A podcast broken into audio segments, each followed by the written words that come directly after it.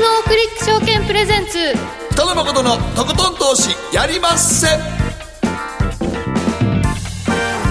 どうも皆さんこんばんは。北野誠です。そして進行 MC の大橋ひろ子です。そして番組アシスタントは早乙女里奈ですどうぞよろしくお願いいたします。さあそして今日のゲストは？DZH フィナンシャルリサーチ常務執行役員和田仁さんです。こんばんは。はいよろしくお願いします。お願いいたします。はい。えー今日はまあドル円相場軸にねお話伺っていきますがセリングクライマックスは終わったのか？このあたり聞きたいですね。そうですね。101はい。円台まで動きました、完全なセリングクライマックスだったなと思ってあます本当完全に、はい。終わったんだろうか。コロナコロナコロナって言ってるうちはまだダメだったんですけども、はい。ななぜかコロナプラス相場になっちゃいましたからね。オペまあ原油の方サウジアラビアのね、はい、オペックプラスが終わったと思ったらコロナプラスになっちゃったっていうああ感じですね。なるほど。うまいこと言ったっていう感じなんですけれどもね。はい、まあでもちょっと本当に後で詳しく聞きますが、はい。サウジアラビアはちょっとあれはね完全な逆切れちょっとほんまびっくりしましたね、はい。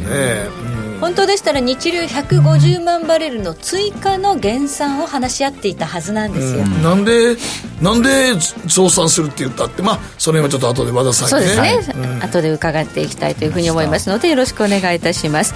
そして、えー後半では総実総合研究所調査グループ上級主任研究員安田沙子さんを迎えいたしましてアメリカが、えー買いに走る 3B と非常事態宣言の影響ということでえーこの新型肺炎の影響は日本だけではなくてもうヨーロッパアメリカにも今広がっているということでアメリカで一体何が起きていてどんなものが買われていてそしてトランプ大統領はどんなことを言い始めたのかこういった話を安田さんにはお電話で今日はじっくりと伺っていきたいと思います、えそして今日の皆さんからの投稿テーマいざという時の備え大丈夫ですか？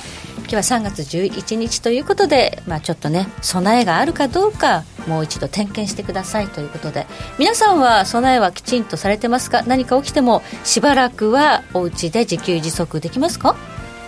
うん。自信ないな。自信ない私もなないです。ですね。自信ないわ。水水水ぐらいあ大丈夫ですか？水とお米ぐらいはありますけど。水とお米は僕もありますけど。私もパスタとかパスタソースとか いっぱいてんこ盛りであって食べきれないぐらいありますあーそれ全然非常やと思いませんけどね。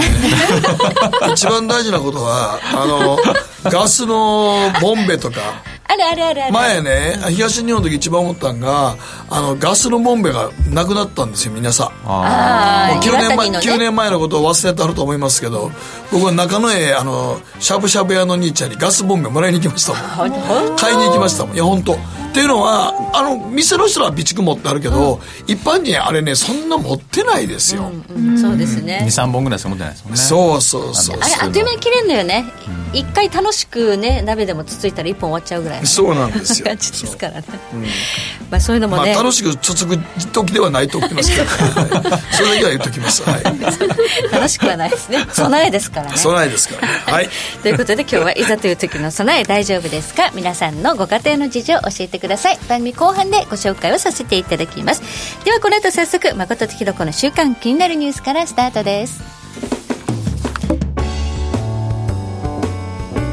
北野誠のとことん投資やりまっせ。誠さんより私についてきなさい。わかりました。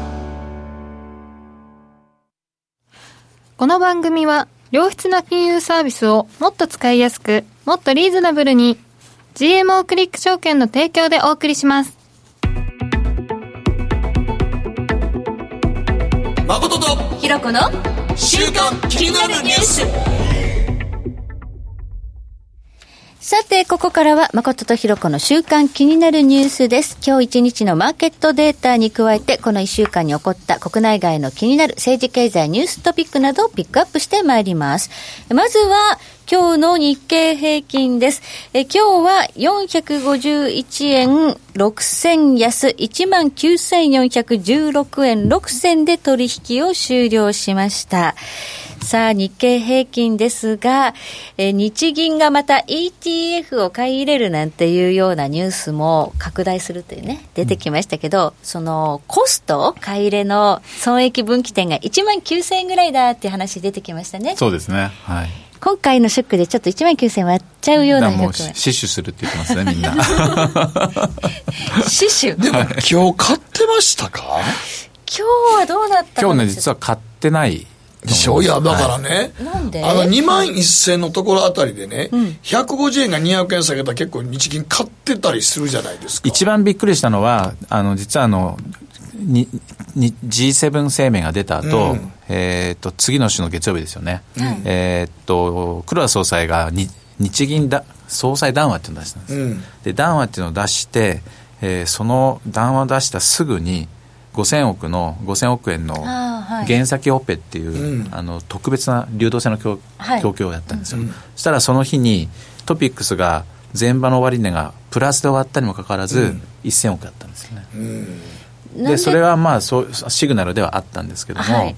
でもじゃあ連日やればいいのにと思うんですけどもその後は最初の2日間やっ二日間て、はい。あとはやらなかったということですね。一昨日やりましたけどねなんか僕ね、日銀のこの機動性がものすごく疑問で、この千何歩とか行った時になぜもっと行かなあかんのんちゃうの？ああいう時はもう見とくんですか、じっともう。うんまあいろいろマーケット見てるんだと思うんですけどねでも意味のない150円のおった時買ってたりしてましたじゃないですか、前。ちょっとどういう基準でやってるのか今よくかれへんね。わからないあれが謎すぎてもう。そうですね、なんか全引けの時にマイナスだったら 5, 5マイナス番出る、何パーセントとか、大体こうマーケットがこのコンセンサスできてるんですけどそう、でも2%ぐらいやったらでもなんかこう、もみ合いの時にね、前日比でマイナスだから買うとかっていう、高いところであんまり買われちゃうとね、そうやねこういう時にどんそうとやっやね。てほしい。こんな時にバーンと行くのが、多分そういうあのあれではないんだと思います。決まったら決まった額ずつしか多分やらない。いやそこなんですよ。お役所もう役所半分はもう役所のお仕事。だから今回も700、なんかザ・700日本人やなとが思うわ、それ。ですよね。700が1000、1000になったので、はいはい。えっと、ろ今6兆円ですけども、はいそそれと同じだけ多分増やすんだと思います。で今い今からもう1000億買ってるわけですから。いや、普段ね、そんな動いてなくて、200円ぐらい下げた時だったらもうええのにと思ってたりするのに、こんな時じゃないの。日銀がバズーカ飛ばさなあかん時って。そうですね。全場1000円、マイナス1000円とかいけたら、5倍いかないと。ちょっとわかんないですよね。そうやね。まあ、ただ、あの、6兆円でも相当量量なんですけども、量ですよまあ、それをお増やすっていうこと、例えば 10, 10, 10兆にするかもしれませんし、まあ、そこら辺はまあ日銀からすれば相当努力してやったっていうことだわかるんですとは思います。。いや、わかるんですけど、ええ買う、買うタイミングですわ。そうですね。うん。結局、だから1万に9250円とか、その辺前後で、日銀の ETF の損益分岐点が分かれるんやったら、そこ下げた時全力でいかないと。1万8000台突っ込んだらね。はい。はい。と思うんですけどね、まあ、日銀のその ETF の買い入れ枠の拡大っていうのには、やっぱり賛否ものすごくいやありますよありますね、そうやって支えるから、悪抜けできないんだだととか。か言われてますけどね。えーただね、はいその枠を拡大するよりも、どこで使うんだっていうのを、殿下の宝刀の抜き方をなんか小出しにしてたら意味がないんですよ。はい、そうですね。抜くんなら抜く。思いっきり抜く。メリハリがね。そう。来週楽しみですね。18、19ありますから。ほんまにどうすんのかと思うね。2万4000のボタボタして買っててどうすんねんと思う。ほんま。意味ねえわ。えそして米株です。えニューヨークダウ、昨日は1167ドル14セント。さあ、高かったんでしょうか？安かったんでしょうか？高かったんです。これがまたね、収収書に2000ドル下げたと思ったら、今度はね、1000ドル上げてとか。日替わりですからね。史上最高の上げ、史上最高の下げと下げか。とか。ちょっともうわけのわからない。わけのわからない昨日まあまあ、そんだけ下げて、売ってた人らが儲かったから買い戻したらまた上国に行っちゃったとね。はい勢いついて買いの方に転じたみたいなことでしょ。昨日はちょっとね、あの、トランプ大統領がぶち上げた、ね、財政出動とか減税減税。の話、期待でこう、まあ、ちょっと戻ったりとか、で、今、またオープンしてるんですけれども、600 650ドルです。650ドル、はい安なんですよ。安です。まあ、昨日の半分ですから。動いてますね。はい、今週から調整ということ。夏時間でちょっと1時間早くなってますのでね。はい、650ドル安ということで、激しい、あ、今723ドル安。ちょっと激しくないですか、いや、もうずっと激しいですよ。いや、一度、1000ドルとかの作業をね、和田さん見たら、リーマンの時もそうでしたけど、やっぱりしばらくボラティリティ感覚も多分おかしくなっちゃうんですよね、うんマーケットの。ドル円にしたっても今、去年の多分10倍ですからね、うん。値動きが。値動きが去年1日ね20 20銭銭30 30銭しか動かないの、で、今は1日2円、3円、うん。で、しかも延べで言ったら5円ぐらい、昨日なんかもで動いてるわけもですからね。でもね、あの、あの、アメリカのニューヨークダウは最高でね、で、まあ、サイクル的に言うと8年から9年、まあ、ワントレンドの上げで8年から9年。で、な、だけど今のアメリカ見てて、こんなことでって思うけど、来るんやね、相場っ来るんから9年、ワン、8年から9年がワンサイクルやって言われるけど、ほんまに来るね。やっぱりなな何がきっかけか分かんないけど何か起きるんですよね。だから別にこんなもん僕らもそうですけど、和田さんもそうやってるけど、コロナウイルスなんか新型出てくるとかさ、思ってないもんね。誰も誰も思ってなかったでも、でも、あの、トレンドで見たら、ワントレンド8年か9年っていうのは、大体、ちょっと多少のズレはあったとしても当たってんだよね。あとちょっと興味深い記事を見たんですけど、あの太陽光点の活動で、今年大暴落来るっていうことを予想してた人がちゃんといるということで、太陽光点のもう数数えてね、ではいこれがあの太陽活動が落ち込むと不景気になるっていうサイクル、過去ぴたりとそれが合ってる今年がまさにそれで、はいじゃあ去年の段階でそうなるっていうのが分かってたんだけど、なんで崩れるかは全く予知できなかった。ただ、まあ、崩れるという予感はあったんあっですね。たっていうことなんですよ。不思議ですこそっと俺にメールくれないと。私も別に友達じゃないから、その方。もうでも記事にちょっとなってるんで、でも後で。去去年、イールドカーブが逆転した時も、ね、あの、まあ予兆というふうには言われてましたけれどもね僕らせいぜい満月と新月ぐらいしかわからんから、太陽国点の数までアストロジーは見てても太陽国点をね、てないから。やいやいや、いろんな研究があるんですよね。ねはいさあ、水星学校は昨日で終わったということで、そろそろ落ち着いてくれるといいんですけどね。さて、水星12の逆行終わりましたか。はいぼちぼちほな落ち着くかもしれませんね。そうですね。そして、えーアメリカの10年債利回り、えー現在0.718%ですが、一時0.3%まで下がっちゃって、はい、0.3137ですね。3137が一番低いんですか、アメリカの国債を10年の長期債を買って0.3%しか金利がないって 異常事態ですね。まあ、それでも金利があるだけマシっていう今ね、世の中ですから。はい。今日もねあの BOE イギリスが緊急利下げを夕方発表しましたし、それで0.25ですね、イギリス、でアメリカも、ね、先週、緊急利下げやって、これ、はい後で聞きますけれども、もうこれ、ゼロ金利時代に入ると見ていいのかなって感じですかね。うん。まあ、もう少しやる可能性ありますね、まあ、ただアメリカはもう真っ先にやって、まあ、自分たちがやったのであとはお前たちやれよっていう今状況ですからちょっと様子を見てるんだとは思いますけど、明日 ECB 理事会ということでね、はい何発表するのかなということでもありますけどね。利下げがするしないはちょっと今五分五分になってますけどねもともとマイナスですもんね。まあ、いろいろこうあのレンジを下げるだとか深掘りするっていう話はあるかもしれませんけど、はい。はい。では、ここでりなちゃんが気になるニュースピックアップ、まあ、明るいニュースがない中、はい、えー、明るいニュースです。山手線、半世紀ぶりの新駅、高輪ゲートウェイに盛り込まれた未来というニュースです。はい、9日 JR 東日本は3月14日に開業する山手線の新駅、高輪ゲートウェイ駅舎をし、えー、と報道陣に向けて公開。山手線では1971年の西日暮里駅以来、約49年ぶりの新駅開業となりますが、各種新技術を盛り込んで、近未来の駅の姿を見出そうとしているそうなんですけど、なんかあの、顔認証用。高輪ゲートウェイってどことどこの間にできるの？えーと品川と？田町？田町です田町か。はい。はいうんうんうん。なんかロボットをたくさん、たくさん、あの、導入する、たくさんではないかもしれないですけど。でもあんまり人を使わないで、あの、売店とか全部ロボットでやるとか。そうなんです。あのー駅中のコンビニも、あの、無人 AI 決済を使って、店員さんはまあいらっしゃらないで、天井部分に約50台のカメラを設置するらしいです。へーじゃあ、アメリカのアマゾンとかでやってあるはい。やつですよね、うんじゃあ、ハイテクな駅になるということですか？まあ、はい。しかまあ、し、基本的には物を売ったりとか、もう、あれコンビニも自分でやってくれってことでしょ、多分。そうですね。勝手にあれ入れてで出てきたらもう自動的に決済されるやつですよね、はい。すごいなしかし、なんですけど、ネット上では、駅舎の明朝体で書かれた看板を見あて、駅名のフォントでね。シンプルにダサいや視認性が悪いなど、ネガティブな声も相次いでいるそうです。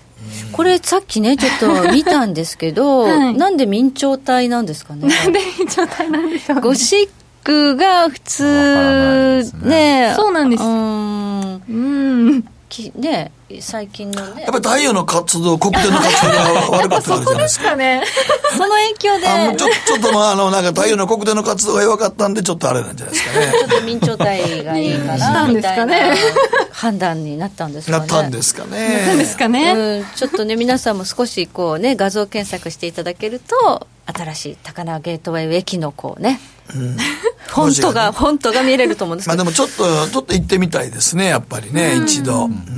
そうですね。行ってこう何もしないで出てって大丈夫なのかなみたいな。3月15日。14です。10土曜日ね。もう。すぐですね。はい、もうすぐですね。今週はい、はい。オープンということで、はい。はい、駅そこに止まるわけですよね 電車がねちゃんとね だあと山手線やもん。な何のために作ったんや？あれ山手だけなんですか？えっと京浜東京京浜浜東北線もあれできますね。はいまあだこれはだから、最終的にリニアを見込んでのことですから。そうですねそうなんですよ。リニアを見込んでそこに集約させるから、もう一駅いるだろうってことで、高輪ゲートウェイ駅ですね。久しぶりに明るいニュースでした、はい。太陽の黒点が悪いんですよ。国定何でもそれ。何でも黒点のせい。はい。以上誠とひろ子の週間気になるニュースでした。北野誠のとことん投資やりまっせ。やりますせって何語ですか？さあ、ねえ先生好きって10回言って。それ10回クイズでしょいいから。じゃあ好き好き好き好き好き好き好き好き好き好き僕も先生好き。もう。思わず笑みがこぼれる株式 FX は GMO クリック証券。すると川上からどんぶらこどんぶらこ。どんぶらこって何？桃が流れてくる音だよ。じゃあかぼちゃは？こ天ぷら粉天ぷら粉かな。鳥は？唐揚げ粉唐揚げ粉おやすみ置いてかないで頑張るあなたを応援します。GMO クリック証券。エミさんどうしたの？僕最近考えてしまうんです毎晩月を見上げるたびに僕の将来はどうなってしまうんだろうって同時に思うんですこの虚しい気持ちに寄り添ってくれる女性がいたら好きですで、よくない？シンプルにわかりやすく。GMO クリック証券。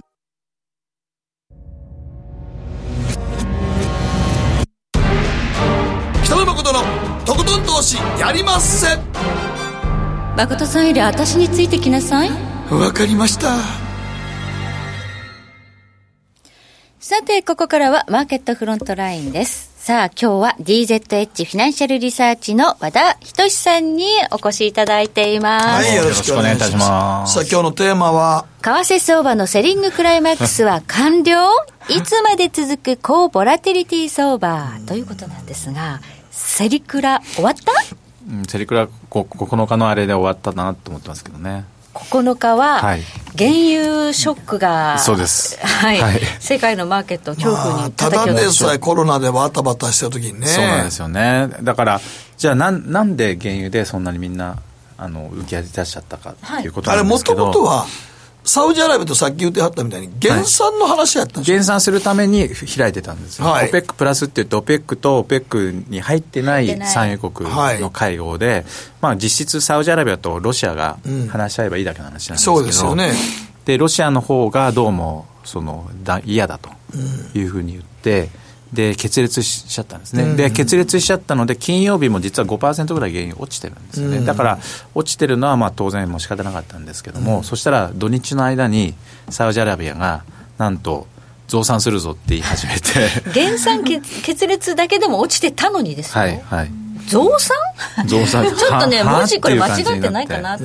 僕も一瞬あのニュース来た何考えてんの？でしかも、しかも、あのえササウジアラムコっていう国益がありますけど、そこが欧州向けの受け渡し価格を大幅に今度引き下げるということも表明して自きちゃったらんですね。原油価格なんで、儲からないじゃないですか。で結局、需要がもうこのコロコロナの関係で減ってるわけじゃないですか、でしかも、えー価格も下げるっていう、もう自分で自分の首をしてみるようなことをしてしまうと、まあ、これはもうこあのロシアに対する当てつけみたいなところもあったと思うんですけども、でも、まあ、サウジアラビアやったら、もともと原油国としては古いから、はい。施設的にももう、ね、まあ30ドルもあれば利益は一応出るんでしょうけど、生産コストは10ドル未満ですよ。うわだからそう考えたら30ドルが十分やねんけど、でもロシアとかシェールは厳しいでしょ。特にアメリカは苦しいかもしれないですね。ね。だからそういう意味で、あのーまあ逆、多分逆切れだったと思うんですけれども、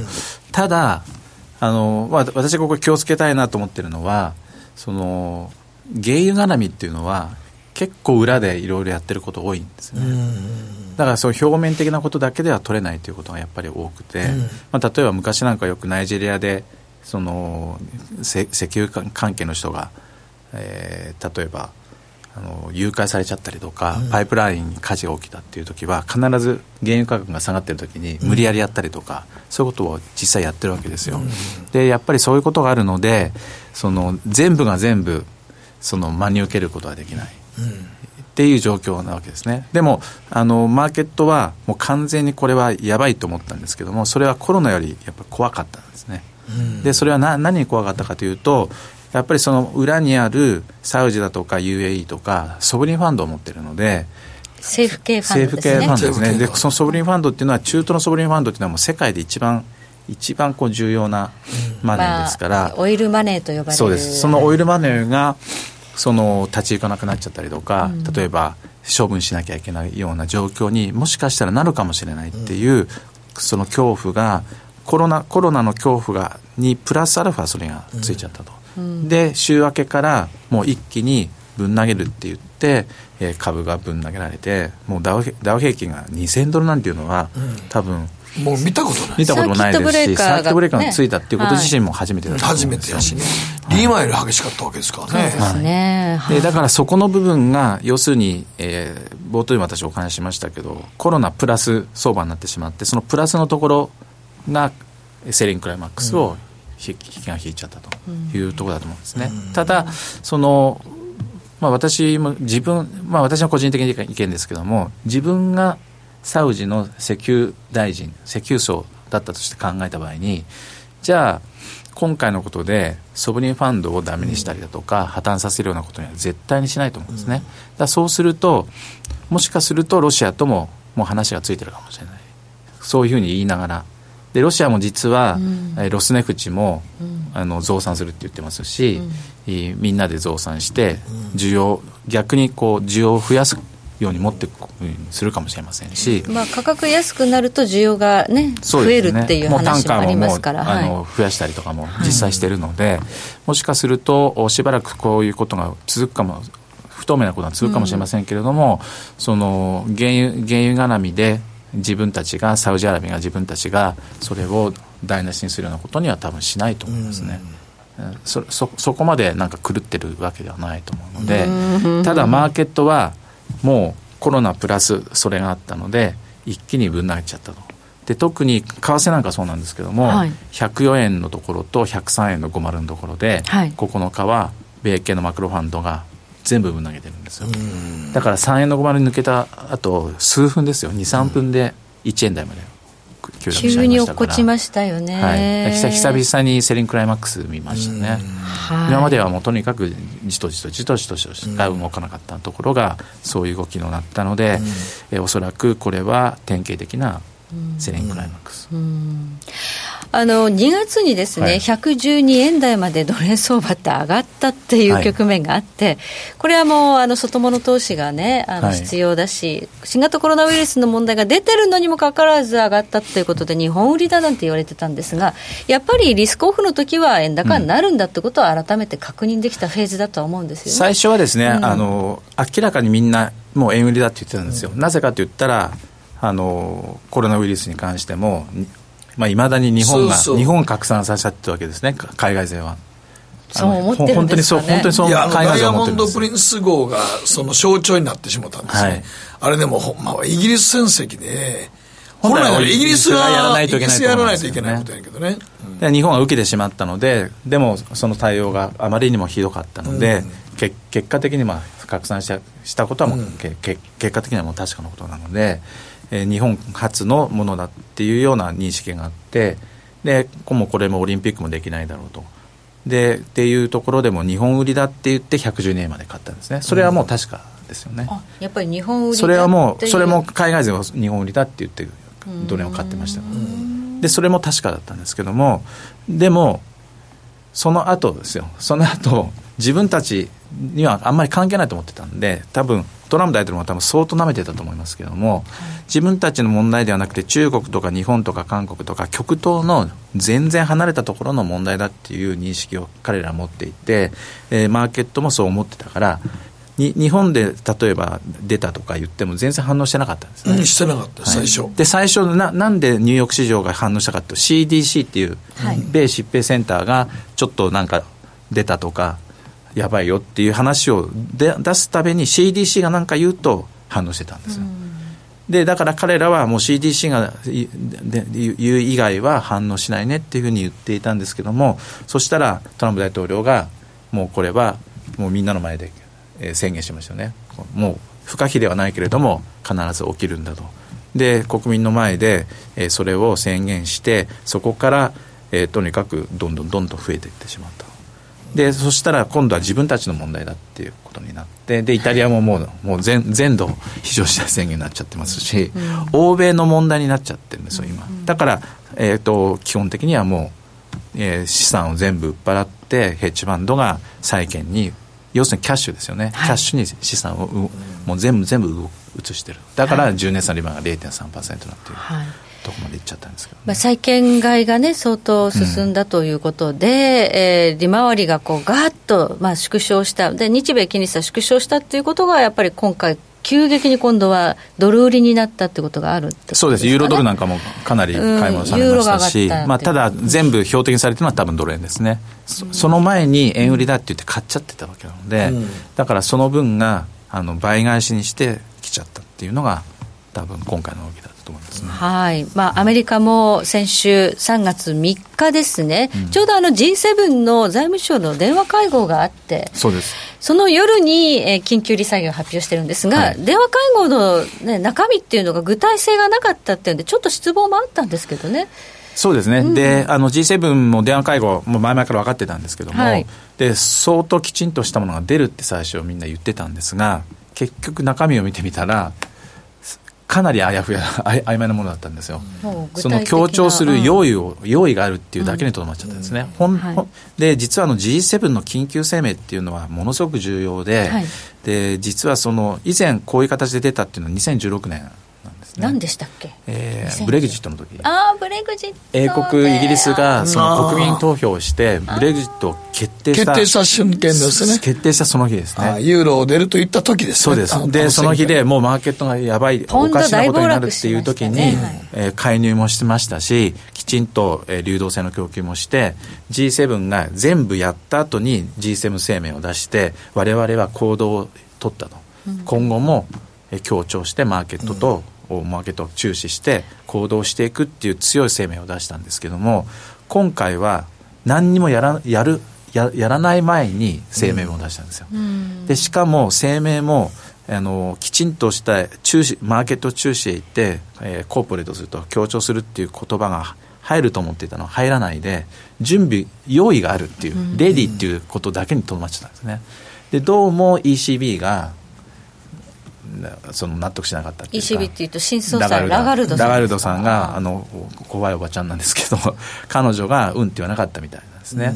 でそれで、えー、パウエルさんなんかがもう記者会見見たら分かりますけどかなりムーっとして喋ってましたよね。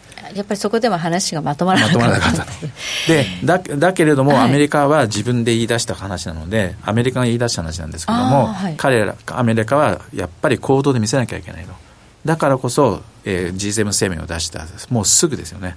直後に FMC を緊急で開いて。その夜ですよね。そうです、に0.5%っていうことを、まあ、私はかなり思い切ったをやったかなと思ってます、ね、来週18日も FMC があるんですけれども、うん、わずかこのねたった2週間ぐらいの間にもう一回利下げっていうのを市場は織り込んじゃってるみたいなんですよ。もう一回の0.5%の利下げまで多分織り込んでもう2回ですね、はい、やるんですかね、やらざるを得ないですか、これだけ市場が再全く何もやらないっていうのも、なんかもうこうなってしまうとっていうのはありますけどね、はい、本来はもうアメリカがやって、あとは、あお前たちみんなやるよっていう今日ねヨーイギリスがやりましたけど。もうはいカナダもやりましたし、うん。イギリスもやりましたし、オーストラリアもやって。みんなオーストラリアもやってと。で、日銀も来週、まあ、ETF やろうとしてますし、あの政策協調っていうことは、あのか確実に始まってるただ G7 の声明がまとまうまくまとまらなかったですけれども G7 の緊急声明を出したっていうこの重要性っていうのはあんまり過小評価しちゃいけないですね、そうすると必ずあのそこら辺は財政出動なり利下げなりえーく G7 の国が必ずやるっていうあのやる用意をするっていうもう証拠ですからそれは。じゃあこれはじわじわ効いてきてマーケットはかなり過小評価してますね。多分舐めてると思います、うん。できっこないっていうふうに思ってると思うんですよ。じゃあそのもう一段下のフェーズをマーケットはまだ見ている可能性あるけど、はい。そんなことはないぞと、まあ、1回9日で。でそれが今日の今日の BOE のはい。利下げにも多分出てると思うんですけれども、はい。もう政策協調ををやっていくっていうことを宣言してるわけですから、はい。それは必ず効いてくる。効いてくると。後から効いてくる、はい。そしてもう一つ、えー和田さんがシャリングクライマックスだった可能性があるというのは、チャートに現れているというので、チャートですね、これご覧いただきましょう。本当にはい測ったようにというか、なんでここ、本当にここで止まったのっていうことで、ええ私もちょっとびっくりしてるんですけども、はい。ただ、えー、と実はあの今、チャートを見てもらってると思うんですけども、はい。その10 3月9日のお時ですね、マーケットがセリングクルマックスだったのは、えーダウが、えー2000サーキットブレイクついてしまって、うん。はい。ブレーカーがついてしまって、15分間。止まる。止まりましたよね、でサーキットブレーカーが発動したと同時にドル円も分投げが入って、はい。えーインターバンクではひ101円の19まではいだったんですね、はい。でそそして15分間の取引停止中になぜか何もないのに1円50銭急騰したんですよそうでした。なんか、しもう何があったかわからないから。わからないけどレートチェックだとかいレートチェックだとかねろいろありましたけども、でも確実にここ買いが出てるんですよ、これもう日本の機関とあのクジラですけども。クジラ、かな出てるんですよここは。年金系のクジラが、ここで買ってるのかな？必ず買ってます。あでだだからこそその後101円台ってもうつけなくなっちゃったんですね。ーはい。その後ずっと102円102円台でその後実は取引再開したダウダウがまた2300ドルとかまた下がったんですけども、ドル円だけ下がらなかったんです。ん。でそれはもうビットが見えちゃった。はい。マーケットが。もうじゃあ、ここはもう岩盤のように硬い何かがあるこはもうああったのが見えて、マーケットはそれを確認したので、はい。え売るのをやめたんですね。でしかも、はい。お今チャートの方を見てもらってますけれども、ええ。このおこの日のアジア時間マーケットの参加者みんな言ってたんですけども、はい。これトランプのトランプの時で止まるんじゃないの？と。トランプラリーが。トランプラリーの一番最初の時です。えー実はここで2016年の、はい。えーっと11月の9日なんですけども、はいえーこの日はなどんな日だったかというと2016年11月8日が大統領選の日だったんですね。はい。で、えー1日日が過ぎて2011年16年11月9日のアジア市場で開票が始まりましたはい。でその日実はもう大掛かりな手のひら相場だったですよね。手のひら返し。手のひら返し相場。日本時間、アジア時間だけ円高に行ったんですよね。そうです。最初はトランプがまあ勝つともうやばいのでドル売りだと、でクリントンが勝ったらどもうふよよかったものでドル買いだってうん。みんな言っていてトランプがなんか勝ちそうだって言ってやばいやばいって言ってドル円をわーっと売ったんですよ。はい。でその時の安値が101円の実は20ですね。インターバンクのはい。レートでいうと。20まで。はい。でその後、えーその日のニューヨーク市場で106円近くまでぶち上がっちゃってるんですね、結局トランプ買った方がアメリカ景気良くなるってそうですそうです。コロッと手のひらを返したんですね、はいはい。そうでした。でもうマーケットの参加者みんなこのところを知ってるので、はい。これは次止まるんだったらここだろうっていうふうに相当みんな言ってたんですよ。意識してた水準だった。んだからだからこそ多は分止まったんだと思うんですけどはあ。もぴったり同じですよね。今まあ回の19と20なのでほとん,、はい。ほとんどあ一緒のところ。だからなんか偶然に止まったように思いますけども実は偶然のようであって実はもう必然的に止まったんだと、っていうふうにあの考えてもいいんだと思いますね。はい。チャート見るとちょっとトランプラリーのところの底値と同じところで今回止まっててだから戻ってる。しかも戻って、戻っ戻昨日なんかも戻った理由がトランプ大統領が また経済対策出して、給与税ゼロにするなんていうちょっとありえない話を出してきてるんですけども、はい、そういうことを言ってもしかしたらにまたまた新たな手のひら返しになる可能性もありますよね。だそこら辺はもうわ分からないところですけれども、はい、あのそういう意味では偶然のようであって実は必然的だったっていう、うそういう、まあ、チャート的にも面白い動き特に来てるってことですね、はい、そうです。現在ドル円相場104円63銭で推移しています、ここまでは和田人さんにお話伺いました。どうもありがとうございました。ありがとうございました。北野誠のとことん投資やりませ。ん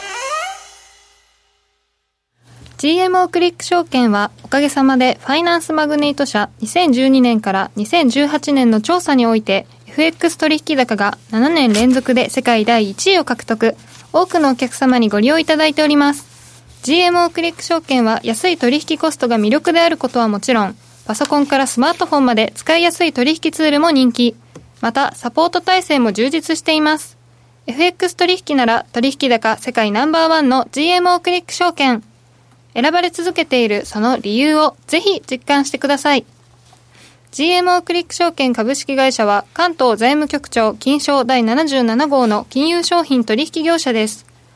当社取扱いの金融商品のお取引にあたっては価格変動などの理由により投資元本を超える損失が発生することがあります。お取引をする際は当社のホームページや契約締結前交付書面にて手数料などの諸経費及びリスクについて十分ご確認ください。北野誠のとことん投資やりまっせやりまっせって何語ですか？さあマーケットのリアルということでございましてこのコーナー今日ははい。総実総合研究所調査グループ上級主任研究員安田佐和子さんと今日は電話がつながっています。もしもし。もしもし安田です。よろしくお願いします。よろしくお願いいたします。さあ、今日はあの、やっぱり新型肺炎の感染拡大ということで、今、現在全米で対岸の火事だと思ったのに、10州が非常事態宣言しましたね。そうなんですよ。大変なことになってしまいましたね。はい実はその全米50州のうち37州、これ3月9日時点なんですけど、37州で感染者が確認してるんですね。これ、大体5日前ぐらいに13州だったんですよ。はいそれが一気に増えているということが一つですね。なんか、アメリカってなんとなく地下鉄乗ったり通勤というのがあんまり車やから、うん、そうですよね。国土も広いから、そうそう映らんやろと思ったんが、意外と映るもんなんですね。意外と映るもんなんですよね。というのが、はい、まずやっぱりあの、ワシントン州でね、1月1日感染者を確認したわけですけれども、はい、やっぱり西海岸っていうのはですね、アジア系の方々が多く住んでいらっしゃるんですよね。はいなので、もしかすると、ちょっと春節なんかで、中国に戻られた方なんかが帰ってこられてというパターンは一つあるのかなとは思われまして、はい。じゃそういったところが一つあるのかなというのが気になりますが、もう一つですね、忘れてならないのが、はい、イランと韓国とイタリアと通じがあるんですよね。はい。何かと言いますあの、礼拝に行くわけですよ。礼拝はい。はい。例えば、ニューヨーク州では、ローシェルというニューヨーク州というところで、はい、封じ込めみたいな形になってしまってるんですけれども、うん、その状態なぜかというと、実はユダヤ教諸国、うん、いわゆる教会みたいなところですよね。はい。そこでやっぱ人が集まって、まあこう、宗教的なイベントを行うわけですけども、それ人は密集したところで集まっちゃいますよね。はい。うんそうなってしまうと、やっぱり感染の確率が高くなると。はい。礼拝の習慣がある国の感染が多い。高い。で、ちなみにユタ州とケンタッキー州は、感染者がわずか1名にもかかわらず、自治体制限を発動したんですね。はい。でなぜかと言いますと、ユタ州といえばやっぱりモルモン教徒、ケンタッキーモルモン教徒の方が多いです。はい。そしてケンタッキー州といえば黒人の方も多くて、またこちら、バプテスト教なんですよね、プロテスタントの一種なんですけど、要は、あのー、いわゆる天使にラブソングで思い出せますかね、ゴスペルですよ、はいはい、激しく歌って踊って汗かいてみたいな。はい、そういった礼拝の形だったりもするんで、ちょっとやっぱり感染のリスク、そういうところが高いですねと。いうことを考えると、まあ、非常事態を宣言せざるを得ないところが一つあるかなと思います。はいこうしてアメリカでも感染が拡大している中、日本でも起こったような、まあ、買い占め騒動というのもあるようですね。そうなんですね。やっぱりその、まあ、何かを囲えば人間は同じですね。買い占め運動が起こってしまっているわけですけど、うんうん、ちょっとね、面白い、まあ、面白いといいますか、不思議な動きがありまして、はい、アメリカ人が買い求める 3B というのは言われます。3B?3B ですね。はい、ABC の B です。はい、何かと言いますと、一つ目はですね、ちょっと日本人には信じがたいんですが、B はブレット、つまり弾丸です。鉄砲の弾？鉄砲の弾ですね。いや、これはもう多分ね、暴動警戒ですね。はあ。いや、でも本当にそれは暴動警戒っていうのはね、やっぱりあるんですね、自分の方にしてみれば、まあ、日本では考えられないけど、アメリカでは暴動警戒ですね、やっぱりね。そうなんですよ。で、しかもですね、いわゆる世界終わりを信じる人たちっていうのが、一人きりアメリカには行っていらっしゃいまして、そのツイートされる方が、まあ、冗談話のフリーけたんですけども、やっぱりその理由の一つはそういった暴動だったりですとか、まあ、その買い占めに、今は買い占めに住んでますけれども、それがもう少しね、発展してしまった手になってしまいますし、ということで、やっぱり自衛目的で弾丸を買うということは、やっぱり実際起こってしまっているわけですね。それであの、やっぱりアメリカらしいと思うのが、あの弾丸を購入するための、いわゆるネット通販があるんですよ。え通販で買えるんですか、通販で買えるんですね。はい、それが、まあ、もともとその銃を所持している場合は、ね、あの、なんだかんだ免許だったりですとか、まあ、難しいところが、まあ、抑止なら特にそうなんですけど、厳しい続きを踏まえた上でというところもあるので、まあ、そういったデッド通販もあるわけですが、そのですね、アモっていう会社があるんですけど、はい、そこが最後にリリースを出してまして、2月23日以降の11日間で、弾丸の売上取引がですね、68%増えたというリリースを発表してるんですよ。すごい伸びですね。すごい伸びですよね。で、もっとなんか不思議と言いますか、あの、週で見ますと、これが、こちら一番多いんですが、この11日間で、なんと170%、まあ2倍以上ですね。はい。2倍以上増えてる、あ、3倍以上か3倍以上増えていますし、ジョージア州なんかも同じように、まあ、169%増えてまして、2倍以上になっている州っていうのが、なんとですね、4州あります。ロースカロライナ、ジョージア、ペンシルベニア、テキサスと。はい。ちょっといろいろ皆さん、怯えているということですね。暴動になるかもしれないというか。そういうように考えている方も、まあ、多少ないともいらっしゃるということがわかるかなということですよね。はい。そして、B というと、あと2つあるわけですね。はい。はい、あと2つと言いますのは、こちらがもっと平和的というか、まあまあ、そりゃそうだろうなと思われるんですけど、もう1つはバンドエイドということで、まあ、救急用品ですね。バンドエイドの B。はい。バンドエイドの B。まあ、そのあたりになってくると、まあ、皆さん連想されるのはジョンソン・ジョンソンだと思うんですけども、まあ、そういった救急用品っていうのは、あの、正規処置であったりとかも、緊急事態のために使いましょうという、まあね、推奨を出してたりするんで、まあ、そういったところでアメリカ人も反応してるのかなと思いますが、あともう一つはですね、豆ですね。豆のビーンズです。豆。豆。食用の豆ですね。あの、日本人はお米を買いますけれども。はい、まあ、乾燥ですから、してます、ね、そうですね。で、乾燥して日持ちもして、なおかつ、まあ、輸入戻せなというのもありますし、栄養価も高くって、お腹の持ちもいいということで、やっぱりちょっと乾燥豆というのが人気があって、こちらはですね、2月22日週で見てみますと、全日で20.1%増えています。うん。はいということで。分からんのがエナジードリンクかな。この表にね。そうそうそうそう。あの スライドの3枚目ね。あのちらっと見てもらいます。と実はこの乾燥豆と同じペースで伸びているのがエナジードリンクなんですよ。不思議や。なんで？でエナジードリンクはですね実はですねあの1997年にアメリカではレッドブルーがですね上陸したわけですが、はい、それから非常に人気が高まってまして、はい、例えば1999年から売り上げますとなんとですね、50倍増えてるラジドリンクですね。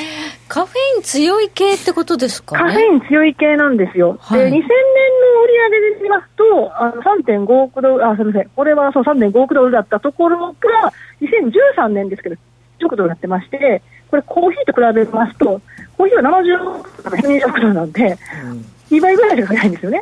2倍ちょいしか増えてない。それぐらいしか増えてないのに、もうなんかエナジードリンクはもう何十倍というふうにしてるところで、いかにその人気がたくさん溜まってきてるかが分かります。なので、なぜかでもこの緊急事態になってる時にエナジードリンクが必要というね、はい。もしかすると、在宅勤務をされるので。ああ、そうやね。まあ、とりあえず、食料品は買い占めとこうと思うんですが、今ちょっとね、僕の知り合いもこの間なんかハワイに行こうと思ったけど、ええ、結局飛行機が、はいはい。あの、減便してるというので、あれは本当なんですかあれは本当です。あの、そもそもあの、WHO が緊急事態を発表前に、もうデルタ航空ですとか、中国行きの便を減便してましたからね。はい、あ僕の知り合いもデルタでしたね。そうですか。でも、ユナイテッドなんかもそうですし、日本の便も減らしましたし、うん、アメリカ政府の動きより前に行動してたんですよね。はいはいはい。はい。はい。そういうことで、ちょっといろいろね、あの、買い占めが起こっているということで、やはりあの、日本でマスクなくなっている、あと除菌、アルコールとか、そういったものもやっぱり売れてるんですよね。はい間違いなく売れてます、はい、まあ、基本的にはこういったところは、ところ変わらず売れてまして、はい、まあ、あのマスクになりますと、前年比39%プラスの、で常勤の量は73%のプラスになってますと。はい、で、ここでまたもう一つ、やっぱりあの、まあ、漁夫の利を得てると言いますか、火事場泥棒みたいなとこですよね。火事場泥棒感じたのがちょっと言い過ぎかな。この大変な時に、まあ、儲かっているということですよね。そうですね。はい。退去して、退去して人が押し寄せてまして、列をなってるわけですよ。ああ、写真がね、出てますね。はい。はい。で、実はですね、コストコの株価見てみましても、年初来ですね、昨日までの株価パフォーマンス見てますと、年初来プラス維持してるんですね、やっぱり。コストコはな。まとめ買いできますから、ね、まとめ買いできるんで、しかも彼らの場合は、そのさらに生産をする必要がないですからね。というわけで、コストコはやっぱりこの辺り強いなというところが現れていますし、はい、あとやっぱりあの他の銘柄で言いますと、クロロックスとか P&G です。とか、ね、キンバリークラブのがデッペーパーとか除菌関係で、まあまあ、あの出てくるブランドを有している会社になりますね。はい、はいちょっとね、あの、回線の調子悪いみたいなので、なるべくゆっくりとお話しいただけると助かるかなという感じですね。大変失礼いたしました。はい。少しね、ちょっと音が割れ気味なんですよね。あ、はい。はい。そして、まあ、あの、日本もね、その、まあ、さっき火事場泥棒って話ありましたけど、買い占めと転売屋とかいうのが問題になってますけれども、まあ、こういったところ摘発するなんていう話も出てるんですね。はい。あの、非常事態を宣言しましたニューヨーク州のコモ知事なんですけれども、やはりですね、マスク売り上げが非常に伸びているということで、同じような転売ヤーが出てきてまして、うんやっぱりね、100ドルとかっていうようなプライスが出てくるわけですよ。はい、というところで、アメリカ疾病対策センターなんかは、あの、WHO と同じように、マスクにこう予防するような効力はないですよという話はしてるんですが、まあ、不当な販売価格で、こう、出しているような業者については摘発しますと。うん、でライセンスも剥奪しますと。うん、で転売屋も調査対象にしますということで、徹底的に取り締まるという体制を取りました。はい、で消費者に対してもホットラインで情報提供を求めていまして、はい日本もね、こういった事態が行政処置として行われつつありますけれども、アメリカでも同じようなことがということですね。はい。ではちょっとマーケットに軸足を移していただいて、はい。さあ、どういったところが、なんかここらで注目されているんでしょうか？やっぱり休校と在宅勤務というところが話題になってきますよね。はい、で私の知り合いの友人も、もしかしたらそのニューヨーク州にではなくて、ニューヨーク市内でも、あの閉じ込めみたいなことが起こるんじゃないかということで、はい、それでこう何をしているかと言いますと、はい、あのストリーミング系ですね。はい。ストリーミング系というところを注目ネットフリックにすべきなのか、アマゾンにすべきなのかっていう話をしている方がいらっしゃいまして。だからまあ、在宅におるから、家にいるので、いかにエンターテインメントをゲームとか、維持するか。ネットフリックスとかね。まあ、家の中でやれる娯楽ですよね。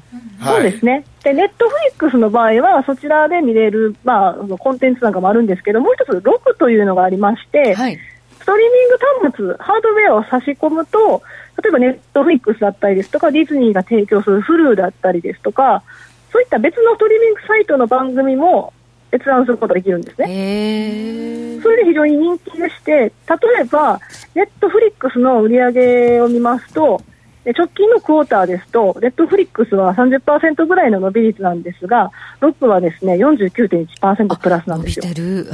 すごいしっかり伸びてるんです。で、もともと売り上げの伸びがこういった40 50%、50%とか、そういった2桁増な上に、今回の在宅勤務だったり、休校というところで、まあ、あの加入者が増えますと、1回加入しますとね、基本的に皆さん、あんまりやめないですよね。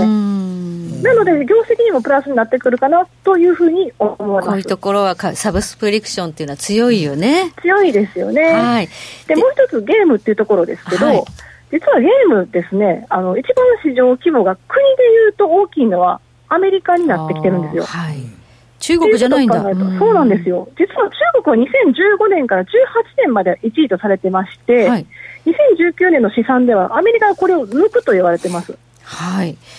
ということで、じゃあちょっとアメリカのこのゲーム関連というところも今後注目されるんではないかということですね。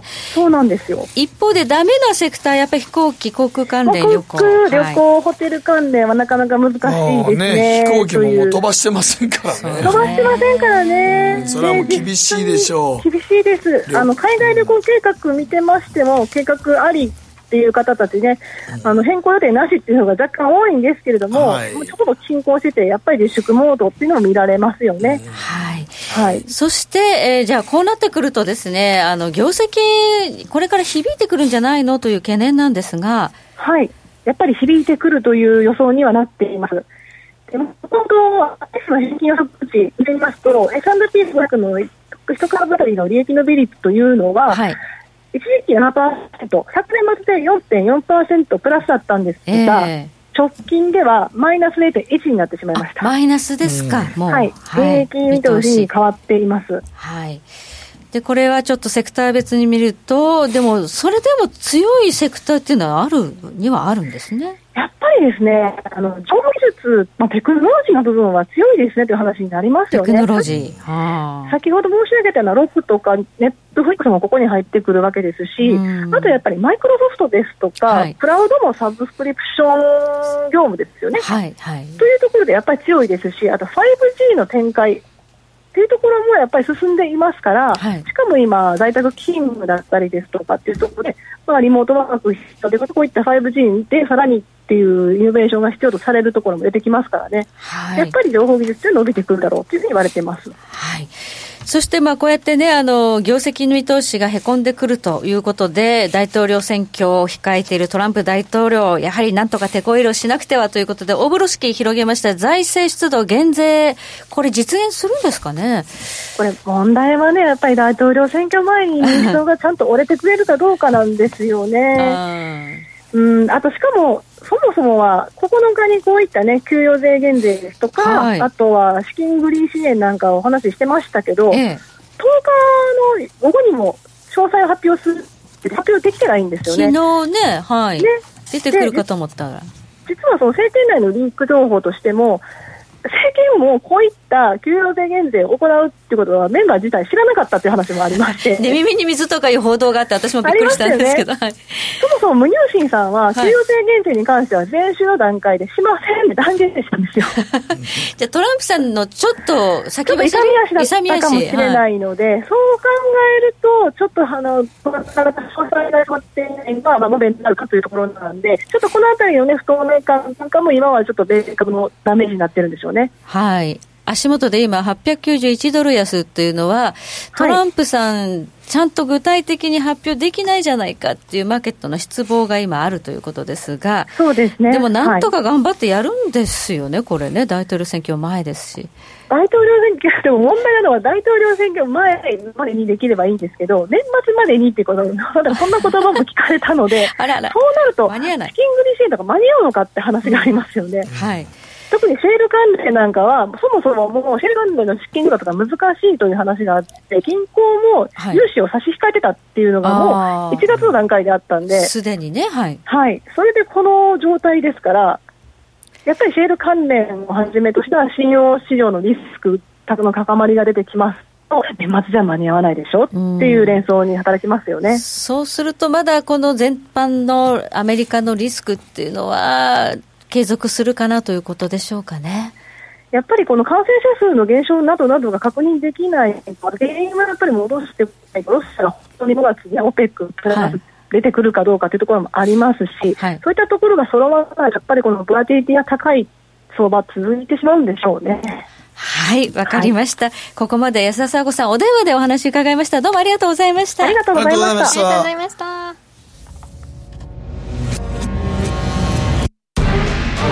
北野誠のとことん投資やりまっせ。誠さんより私についてきなさい。わかりました。あらっしゃい。ご注文どうぞ。うんと大盛りラーメンにトッピングでチャーシューコーンメンマ海苔それに味玉白髪ネギねあバターとワカメも。全部のせ一丁。シンプルにわかりやすく。株式 FX は GMO クリック証券。占えましたぞあなたの未来。えどんな？あなたは努力次第で大きな成功を収めます。ただし野菜中心の食事と早寝早起き適度な運動をして健康なんだよ。母ちゃんのセリフと一緒じゃん。未来は自分で切り開く。株式 FX は GMO クリック証券。バカモン!お前は周りが見えてないまた怒られちゃったよ。部長の前歯にノリするな！大学生のノリはもう通用しないぞ！はい。ノリをどうにかしないとまずいですね。部長歯にノリついてますよ。もっと楽しくもっと自由に。GMO クリック証券さてここからは皆さんからいただいた投稿を紹介していきます。今日のテーマいざという時の備え大丈夫ですか？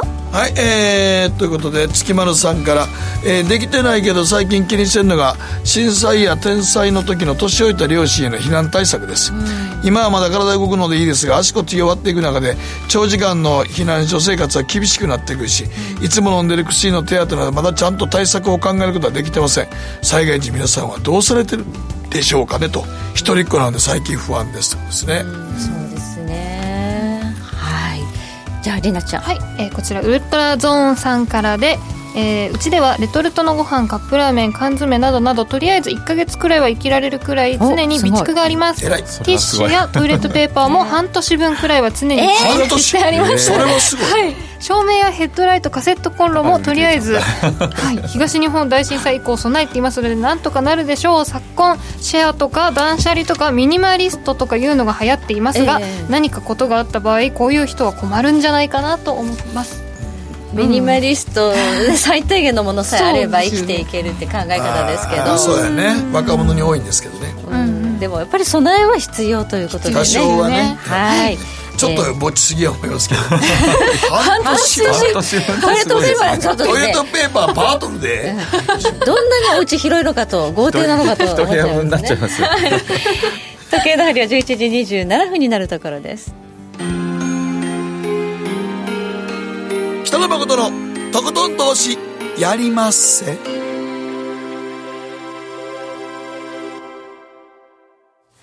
この番組は良質な金融サービスをもっと使いやすくもっとリーズナブルに GMO クリック証券の提供でお送りしました。はい、入浴時間どうですか？はい、ちょっと株は下げ足が強いですね。882ドル安。で日経平均の先物は、でもあんまり動いてないのかな？動いてないんですね。やってる今日日経上げてなかったですけどね。ああ、そうですね。450円。安です安ですから、はい、今日だからもうさっき安です。そうです。昨日ニューヨークあんだけ戻してわーわーやってラングウェイでプラス1000何歩で行ったのに日経初めからも戻ってませんから。そうですね、うん、はい。というもともとだから日経はもう今日のニューヨークでは織り込んでるような動きですから。はい、ねうん、ドル円相場は今104円62銭ということで、まあ、あの株がね乱高下してる割には、まあ、ちょっと動かなくなってきつつはありますけどね、はい、この後延長戦もありますので延長戦でここからの、まあ、注目イベントなんかも含めながらまた引き続きお話伺い、うん、イベントは我々はないよ。全然イベントね。だいぶ真っ白になりましたね。真っ白スケジュール真っ白や、どうすんの、ね、はい、はい、ではここまで和田仁さんどうもありがとうございました。延長戦も見てください